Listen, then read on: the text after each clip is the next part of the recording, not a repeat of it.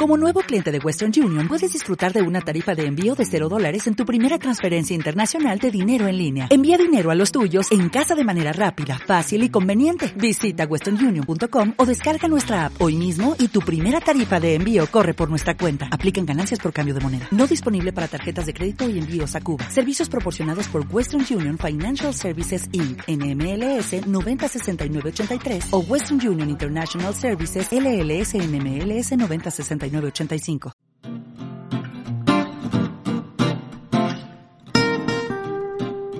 Bienvenidos a Vía Positiva, el nuevo programa que llevó a cabo en colaboración con Jesús Sierra sobre salud, longevidad y vida plena, y que podréis encontrar cada semana en mi canal.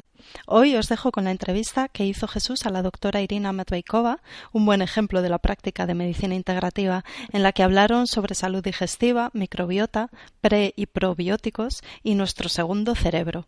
Vais a saber por qué llamamos así al intestino, por qué son tan importantes las bacterias intestinales, cómo podemos mejorar la plasticidad digestiva y qué deben saber los futuros papás para potenciar la salud de sus hijos desde los primeros días de vida.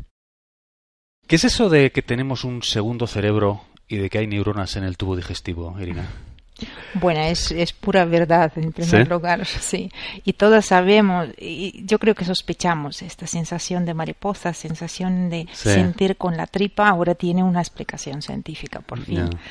Eh, efectivamente, en recorrido de nuestro intestino, más bien intestino delgado, entre dos láminas musculares, tenemos una red, literalmente una red extensa de las neuronas.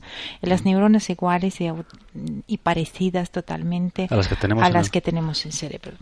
Por lo cual cumplen el mismo papel, segregan mismas moléculas activas, neuroquímicas, y más es un cerebro bastante rebelde, con su vida autónoma, no sigue órdenes de de arriba. De arriba, de su hermano superior.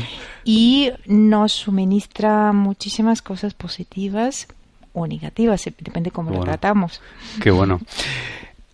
Se está reconociendo la importancia de, y la magnitud de la presencia de bacterias en el organismo, ¿no?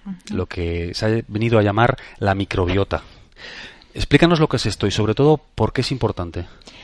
Estamos ahora hablando de la ciencia moderna, vibrante, que se cambia cada mes. Estamos hablando sobre neurogastroenterología. Antes me has preguntado sobre cerebro digestivo y en realidad cerebro digestivo o en medicina lo llamamos sistema nervioso entérico. Lo descubrimos y al final, al final decimos, wow, es gut-brain axis. Al final sabemos que son dos cerebros conectados y nos influye tanto en nuestro cerebro. Mm.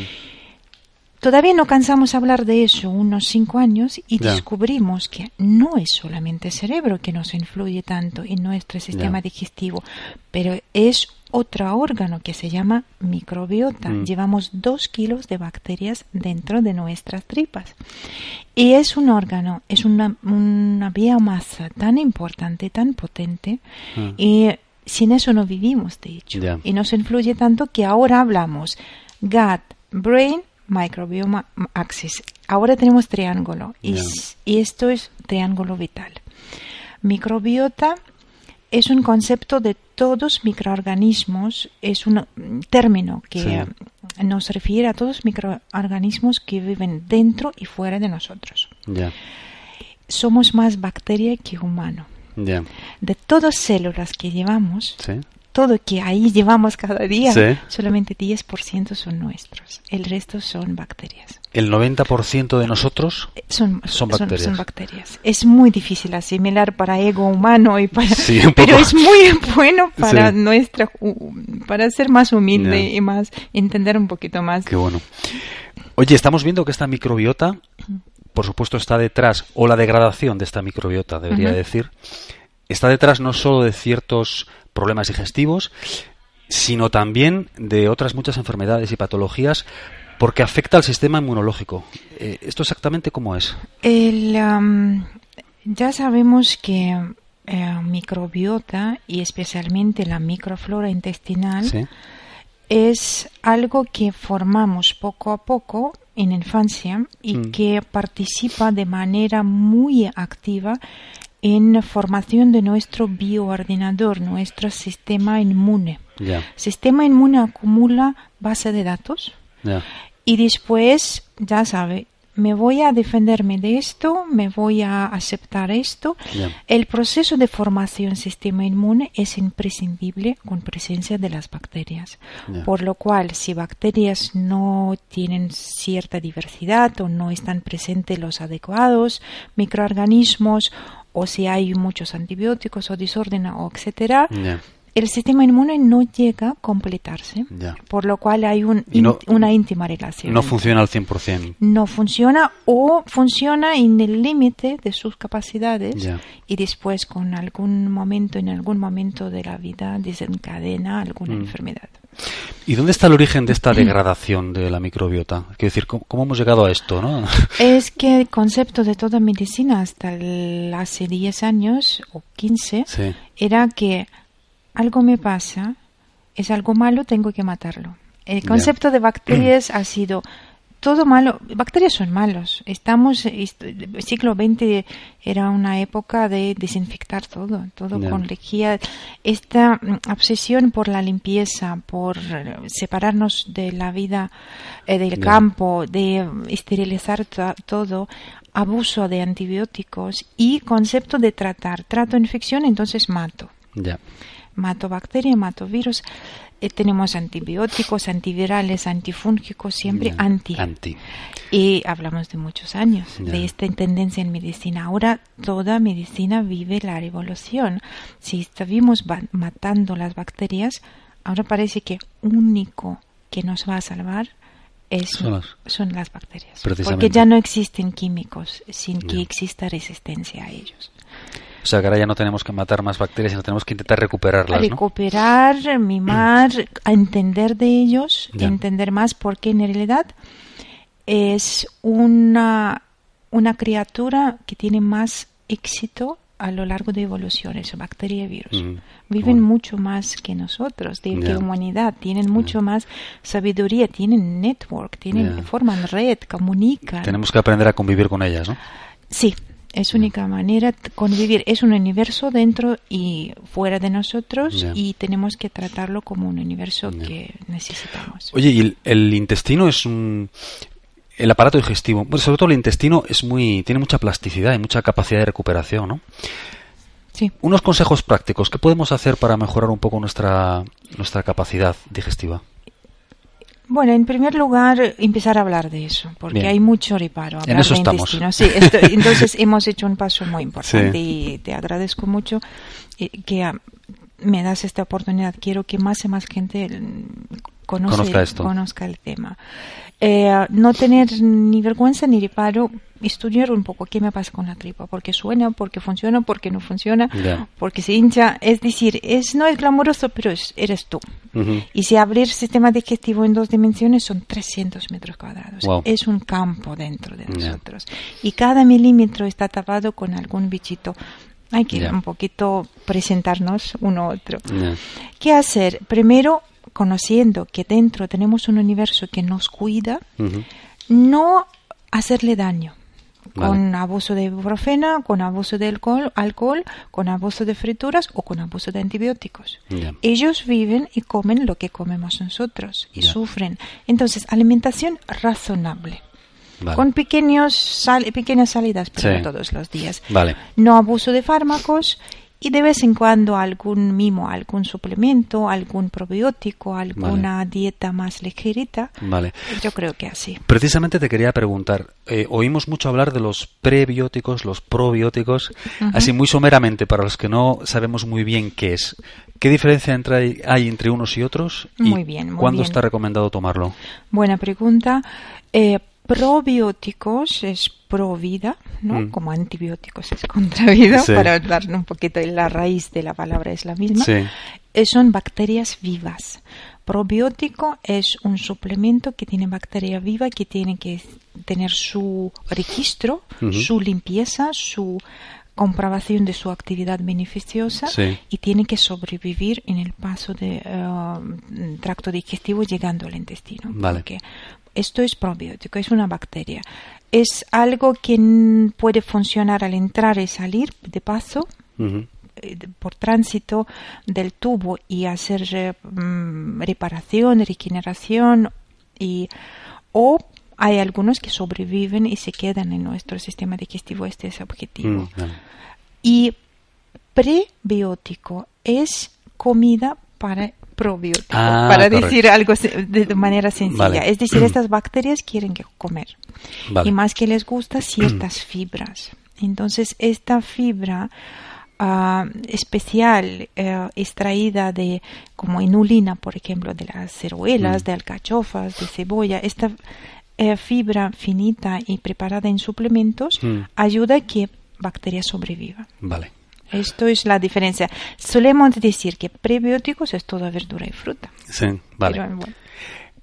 Hablando de esto, en tu libro Inteligencia digestiva para niños, incides en la importancia de saber que en los primeros meses y años de vida es cuando de cierta manera nos poblamos con estas bacterias buenas, ¿no? Efectivamente. Eh, ¿Qué crees que deben saber o las jóvenes madres o las futuras madres eh, sobre este tema que es importante, algo concreto que deban tener presente. Uy, estoy obsesiva en este, este tema porque en realidad ahora entiendo, estando en, los últimos de estudios, que de nosotros depende, si primeros tres años cuidamos bien los niños, estamos moldeando y creando futura generación. Claro. En primeros tres años yo puedo decidir como mamá si mi niño va a tener obesidad o diabetes cuando era, eh, va, a ser adulto. O cáncer. Es decir, es tan importante este periodo que yo creo que es tienen que ser casi obligatorio educación de las madres y de los padres porque eso es sí es como poner huella bacteriana. Vale. ¿Qué tienen que saber madres? En primer lugar, em, obviamente mucho tiene que venir en sanidad. Madre tiene que saber si ella tiene algún problema digestivo, lo va de alguna manera pasar al bebé. Tiene que tratarlo. Tiene que empezar a tomar probióticos y cuidar su sistema digestivo por lo menos último trimestre. Porque estos seres inteligentes, bacterias, ya saben que llega hora de parto, se cogen las maletas y se trasladan. Y se trasladan al canal del parto natural y a los conductos mamarios. Vale. Y el niño, en momento de parto natural, recoge este regalo, esta, se envuelve en esta capa bacteriana de mamá, que esto es su primer sistema eh, inmunológico. Vale. Estas bacterias mejor, mejores, selectos, fuertes y buenos le van a eh, empezar a ayudar al bebé a crecer sano. Vale. Eso es primero, cuidarse en embarazo. Y segundo, si el niño es prematuro, nacido por cesárea, si hay alguna fragilidad, ya te digo que en muchos hospitales de Estados Unidos, por ejemplo en, en UK, ya es obligatorio dar a estos bebés probióticos. probióticos. Es como ayúdale, porque está recogiendo del aire, de los superficios de mamá, de papá, bacterias. Está acumulando y formando su globo de información. Dale algo bueno. Y cuantas más cosas tenga buenas, más fuerte será después. Pero también es importante. Primero, tiene que ser muchas buenas. Sí, por eso ayudarle. Segundo, más diversidad de bacterias bebé recibe, más fuerte su sistema inmune. Y lo que hacemos, lo aislamos. Vale esterilizamos todo, no le dejamos tocar ni suelo, ni perro, ni nada. Es decir, esta super protección de bebé se vuelve en contra, ¿no? Sí, se vuelve en contra. Es muy difícil aceptar porque como el tema concepto de limpio lo, un poquito tenemos exagerado, pero hay que volver a, lo, a, lo, bueno de lo pasado. Vale, a fortalecerse, endurecerse, como decían los antiguos, ¿no? Los niños del campo son más sanos. Claro, sin duda. Irina, eres una ardua defensora de, aunar la medicina, digamos, convencional con otras formas de hacer medicina. La medicina convencional se aprende en la facultad. Eh, ¿qué, te, ¿Qué te impulsó a buscar de otras fuentes de conocimiento, en tu caso? ¿Cómo fue ese proceso? Para mí era natural porque escribo en mi libro que crecí con abuela. Abuela era como una medio bruja, que una curandera que siempre casa olía. Ni siquiera ayer pensaba también en contarlo y digo que en, mi infancia no, no me recuerdo tener botiquín en la casa, como concepto, ¿no? Abrirse sí, pastillas. no, pero siempre distintas cremas, aceites, todo huele, distintas bálsamos, eh, spray, todo eso para aplicar. un mundo físico y natural. Eh, y muchas hierbas secas, eh, tinturas madres.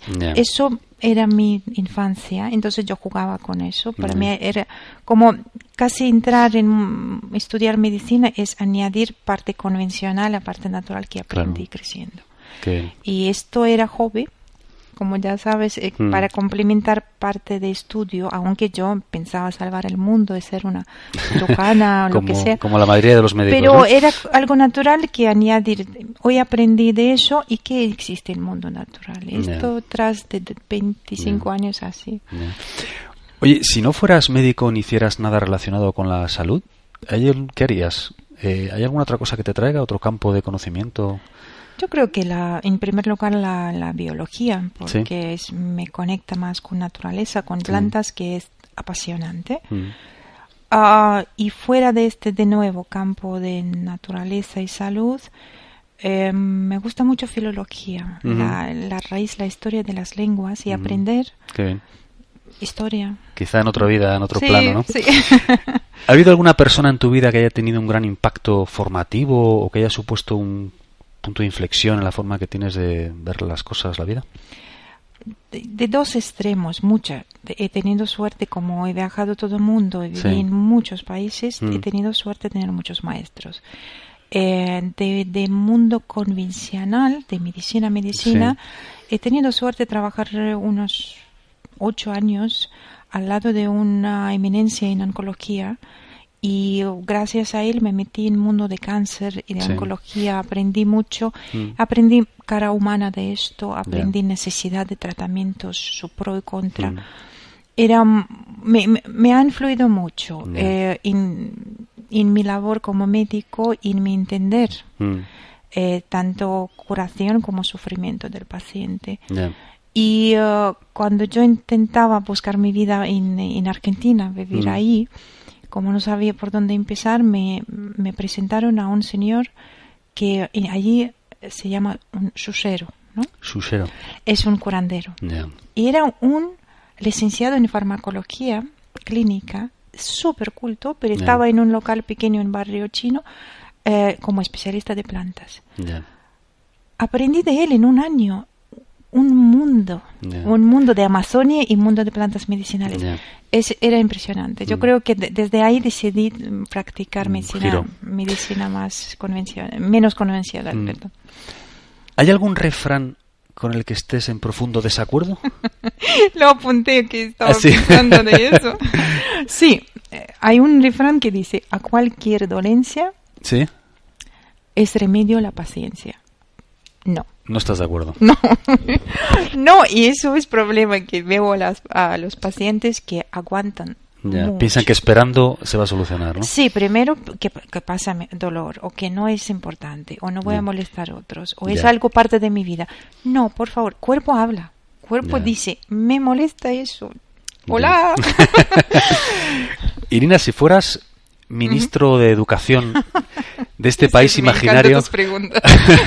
si fueras ministro de Educación de este país imaginario en el que puedes, eh, bueno, puedes elegir qué libro es de lectura obligada para todos los alumnos de educación secundaria. ¿Qué libro sería? ¿Uno o varios? Eh, yo creo que libros sobre salud. Sobre salud. Sí, hay mucho clásica, hay mucha literatura histórica, yo respeto mucho, pero el, eh, la persona tiene que graduar secundaria conociendo cómo nuestra fisiología, cómo funcionamos. Claro. No, no hay manera. sabemos matemática o, arte o literatura o lengua, mm. pero no sabemos dónde está el hígado y cómo es corazón. Y hasta que unos... Um, no lo sé, por ejemplo, de cómo funcionamos por sistemas, cómo prevenir, cómo interpretar algunos síntomas, o primeros auxilios. Claro, fundamental. Y una última pregunta, Irina.